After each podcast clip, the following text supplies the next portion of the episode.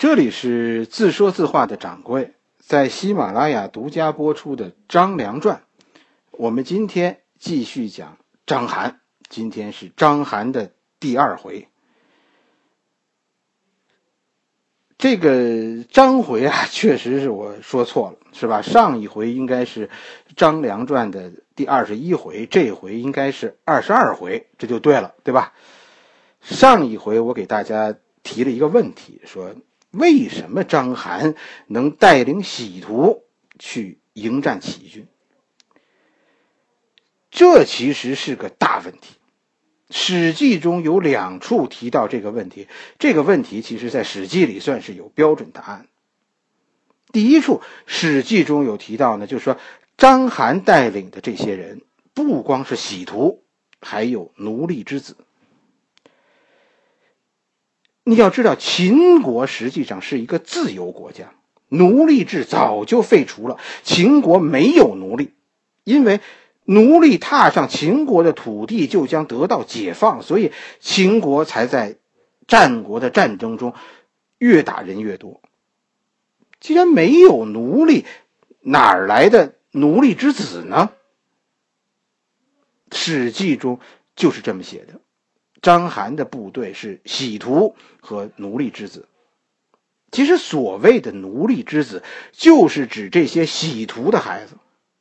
这些因为犯罪而被国家征集的人，他们的后代劳改犯在当时就是奴隶。他们居然在秦国已经定居了，娶妻生子，那就是说，开始了新生活了。看来很多的喜徒都是被终身劳改的，甚至是全家被移民的。也是，你想修始皇陵是吧？这一修就是几十年啊，几乎是整整的两代人，就算这辈子搁在这儿。最终，这里形成了一个城市，很可能这里住的全是修皇陵的人。在当时，能有几十万人规模的城市并不多见。临潼当时应该非常繁华，这这算是秦朝的澳大利亚是吧？这些喜徒，老爸是在修始皇陵，他儿子算什么呢？哎，我推测这就是奴隶之子。这是第一处提到这支军队构成的地方，他给我们解释了一件事：这些人恨秦国吗？曾经恨。很多人可能现在还恨，但那些都是几十年前的事儿了，是吧？岁月会改变很多。很多人虽然他们来自六国，但现在在秦国生活了几十年，这里就是他们的家。对于奴隶之子，更是这样，他们生在这儿，长在这儿。你要知道，国在中国人的脑子里，哎呀，只有士大夫、只有贵族才有国。作为普通的老百姓，中国人心里只有家，家就是一切。你知道“保家卫国”这句话是多聪明的一个口号吗？保家卫国，为了国，我们可以忍受任何屈辱；为了家，我们会以死相拼。这就是我们读历史的时候读到的普通的中国人。《史记》中第二处、第二处提到这些人的地方，就是解释项羽为什么后来要杀这帮人的时候。项羽啊，并不是传说中的杀人魔王，是吧？项羽的心理一点都没有问题，他并不是一个有心理疾病的人。项羽相反，项羽是个很有谋略的人，至少咱们说项羽比他叔叔聪明的多。《史记》中记录了这样一件事。是吧？就是应该是范增的人，向向项羽报告说，听到章邯的手下啊在在议论，就是大概就是不满的意思，就是说我们这些人现在被章邯蒙骗了，是吧？投降了起义军，可是我们的家眷都在秦国，秦国人知道了一定要杀我们的家人的，所以我们不如跑了吧。章邯这个时候已经投降了项羽。要不怎么说项羽很聪明呢？项羽能降服章邯，我跟你说，这是一件不可思议的事儿。项羽并不是那个只会一味打仗的人。你就看项羽处理章邯和王离的不同，你都明白。项羽也算高人，对王离，项羽丝毫不客气，就是歼灭，然后把王离抓来就杀，就杀了。而对章邯，其实项羽很有耐心，就一次一次就跟羞辱你似的击败章邯，但是就是不追，等着你啊再来战，我再打败你，就猫捉老鼠。章邯最终被打服了。是吧？在自己两个副将司马欣和董翳的劝说下，投降了项羽。这两个人因为劝章邯投降有功，后来都被封王。这他们三个人合起来叫关中三王，就章邯和司马欣还有董翳。其实，章邯的归降是一个个人决定，因为章邯确实和自己的部队没法说实话。章邯对外啊，对自己的部下是说：“我在和项羽和谈，并没有告诉自己的部队，我们已经归降。而且这个时候，章邯已经接受了楚国的封爵，这些事士兵们都不知道。士兵们是以为这是暂时的休战，呃，章邯将军和项羽啊，是一个临时的停战。可章邯和项羽心里……都担心，如果知道实情，这些人可能，这些士兵可能会哗变。你就看看中国人心里家和国的位置，是不是士大夫们和普通的百姓不一样？章邯可以背叛他的国，反正各种理由吧。但我告诉你，普通士兵不会背叛他的家。这就是中国人的忠诚和士大夫们的无耻。当然，这其实可能最终是受受了范增遭到范增的诡计，是吧？范增这一段没少造谣，就说秦国士兵要哗变，很可能就是范增造的谣言之一。当然也可能说士兵们要哗变这件事是真的，但我跟你说，谁把章邯投敌的这个消息透露给秦国士兵的呢？要真的有这么个人，我估计这个人就是范增。我其实其实心里认为，范增对秦国的恨是真的，而项羽对秦国的恨，那是一种政治姿态。范增是记仇的，因为他是儒家。确实，咱们说说儒家文化。儒家文化呀，是记仇的，不只是我们，不只是咱们中国人记仇，受到儒家文化的日本人、韩国人也都是记仇的。你看，现在美国人可以忘记二战，我们却不能。不仅仅我们不能，日本人也不能，韩国人也不能。我我问过欧洲的朋友，说你们。啊，怎么看二战呢？人家跟我说说，那早就结束了。我们这一代人没经过那个时代，我们之间不再有仇恨呢。章邯是你看透项羽的一把钥匙。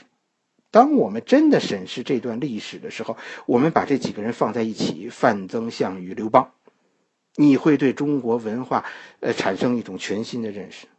儒家，我们认为平和雅致的文化，竟然不那么儒雅。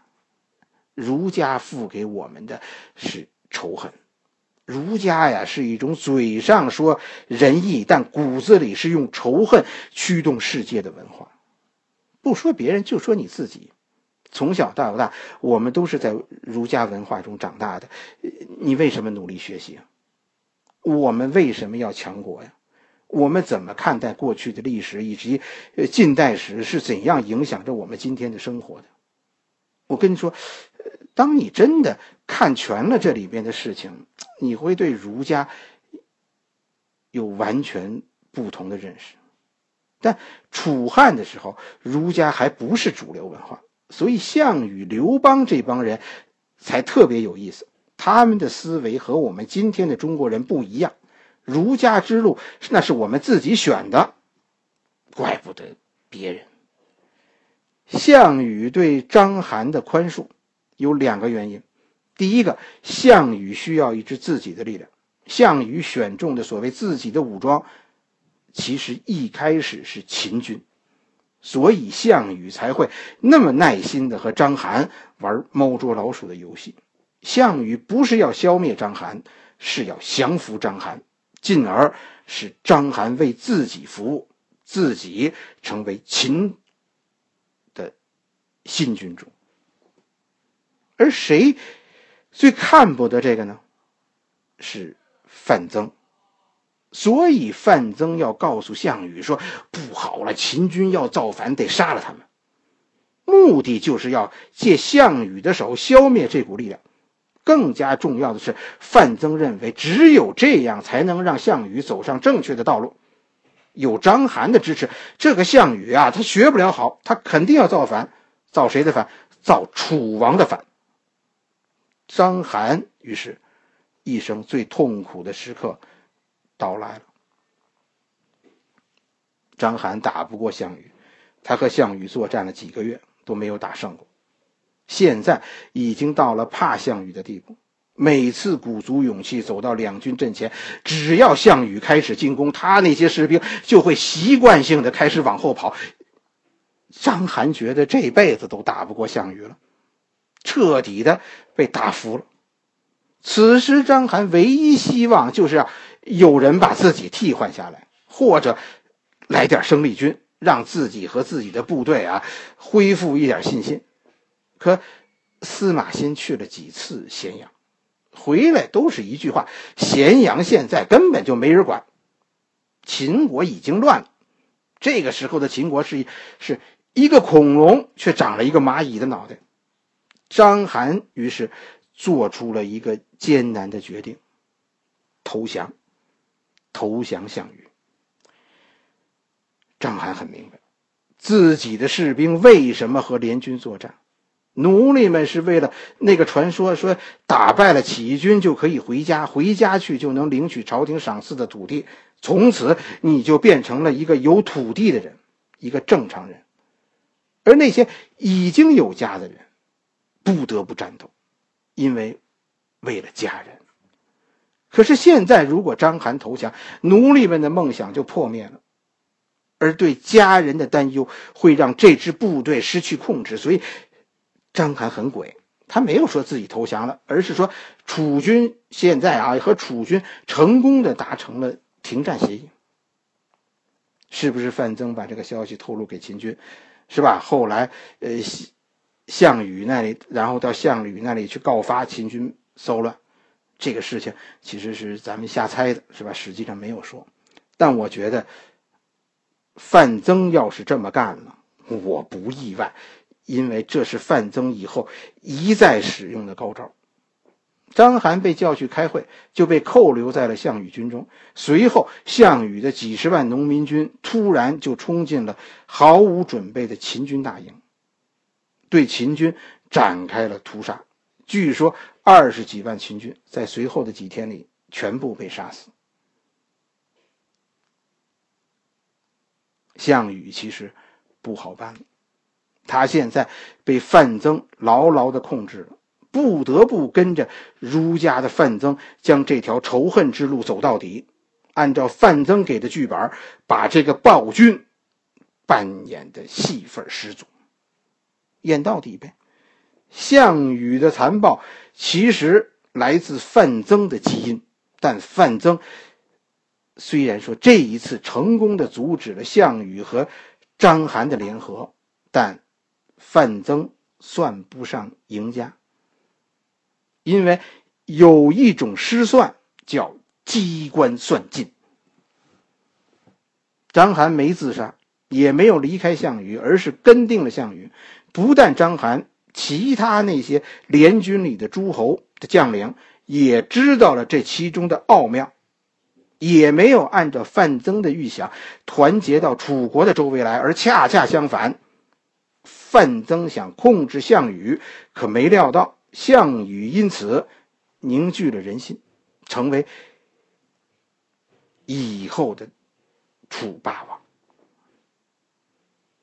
范增是机关算尽，但楚国因此失去了人心。我们光盘里的《项羽传》就将从这个角度去给你讲述，从秦将章邯到汉王刘邦这中间的楚霸王项羽是如何摆脱亚父范增的控制，成为西夏分封的主角的。咱们这算是剧透，是吧？咱们从项羽的角度，我再给你重新讲一遍鸿门宴。鸿门宴，咱们将一鱼三吃，是吧？看看能不能以盲人摸象的热情，我们从不同的视角给大家呈现一个完整的楚汉战争。请鼓掌，是吧？还有 打赏啊！为不同的视角，为自由的声音喝彩。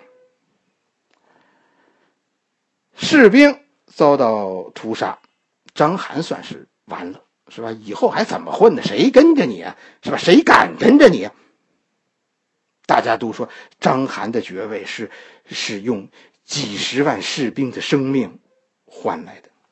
西夏分封的时候，章邯、董翳、司马欣和刘邦。四个人被留在了留在了秦国，他们算是各占秦国一角。其中呢，章邯被项羽赋予了特别的信任，他看守着刘邦从汉中通往秦国的大路的门户。最终，咱们知道章邯没能完成这个任务，但是尽到了一个看门人的本分。韩信从现在的宝鸡是吧？咱咱们以前讲过是吧？张良上演无间道。刘邦是明修栈道，韩信暗度陈仓，珠联璧合的一场大戏。章邯完全就是这场大戏中的配角。等章邯明白过来怎么回事，一切都晚了，是吧？董翳、司马欣都已经投降了，归顺了汉王。章邯最后困守孤城，死不投降。但这一切也就是个插曲，因为刘邦后来都没理章邯。去了中原，就把章邯撂在那儿了。章邯呐，谁也不用担心他。一个丢下过自己部队的将军，他在秦国现在就是一个屁。他愿意守，就让他守着。秦国人会处理他的。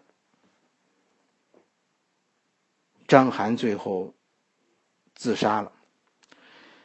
哎呀，章邯的一生啊，在我的脑子里啊是这样的。年轻时候的章邯是一个勇敢的军人，他曾经是秦国的骄傲。他和那些白起呀、什么王翦呐、王和呀、胡杨啊，他们曾经那叫什么？那叫秦国梦。秦国的军功爵制确实当年打造出了一支无敌于天下的军队。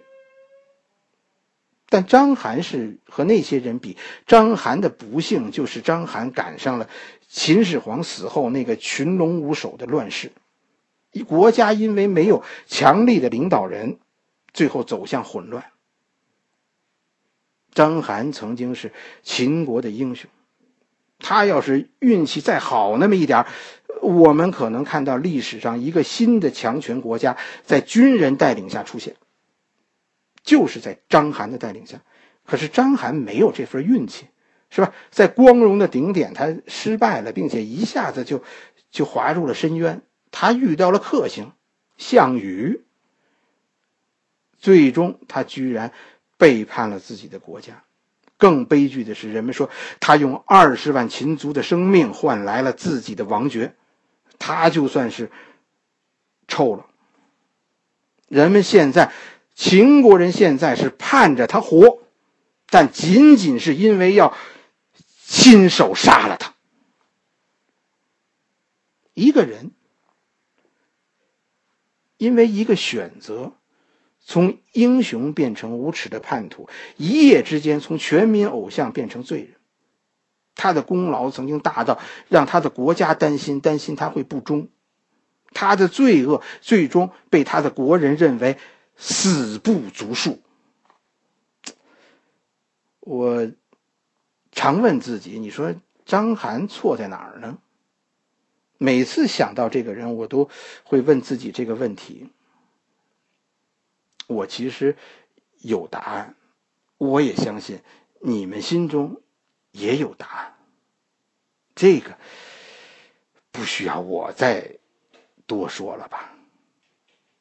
好了，这里是自说自话的掌柜张涵的故事，我们就讲到这里。